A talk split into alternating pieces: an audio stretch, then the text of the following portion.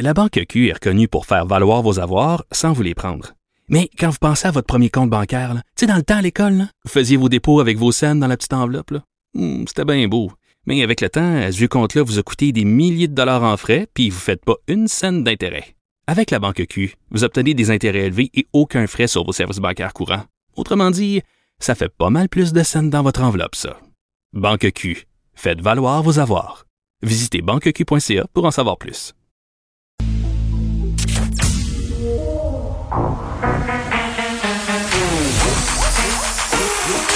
Elle a une opinion sur tous les sujets. Pour elle, toutes les questions peuvent être posées. Geneviève Peterson. Cube, Cube, Cube Radio. Salut tout le monde, bienvenue à l'émission. Merci d'être là. Et vous le savez pas, là, mais à chaque fois que je commence à animer l'émission, à chaque fois j'ai des lingettes dans les mains, puis je finis de nettoyer mon petit bureau, frotte frotte avec ma lingette, frotte frotte le micro, les écouteurs, les pitons. Donc vous savez maintenant euh, les coulisses de ce qui se passe ici quand on commence à vous parler à 13 h Et là, parlant de lingette, il faudra redoubler d'efficacité au niveau de la lingette parce que, bon, on a un point de presse euh, du premier ministre François Legault.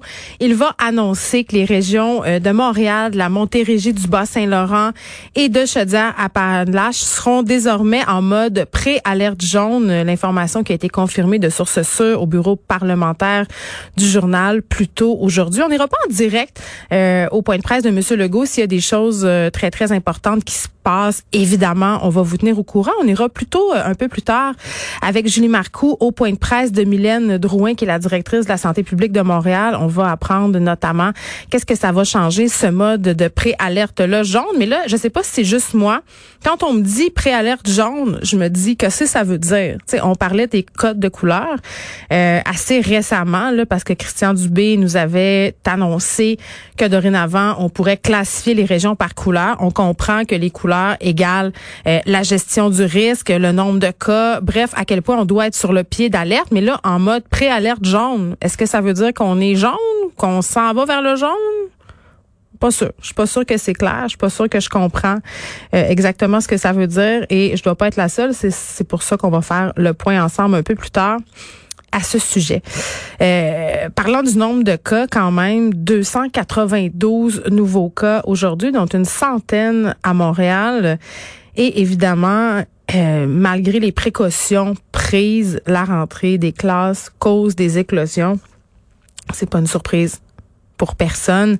Euh, 140 groupes classes quand même étaient placés en isolement préventif à travers la Québec, euh, le Québec, pardon, la semaine dernière, euh, c'est quand même pas rien. 172 écoles qui ont recensé des cas.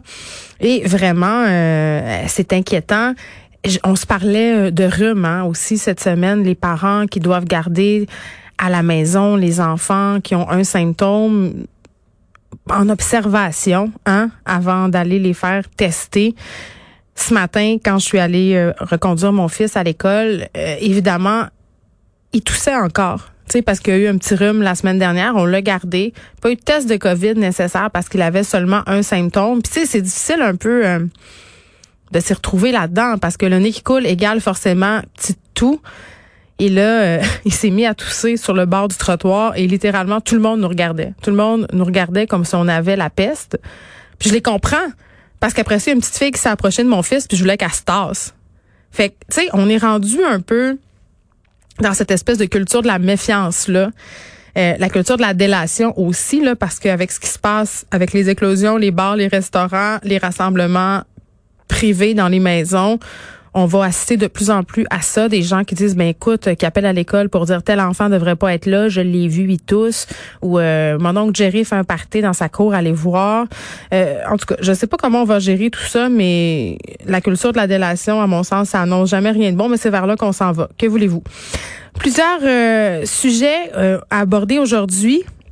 On va parler avec Nicole euh, Gibault notamment de ce couple de la rive sud euh, qui font partie d'une secte religieuse, une secte liée euh, au christianisme et qui ont littéralement fait vivre l'enfer à leurs huit enfants pendant 25 ans. Et là, on parle de sévices corporels absolument incroyables, d'une cruauté sans nom, des, des choses très, très graves qui laissent des séquelles psychologiques et physiques.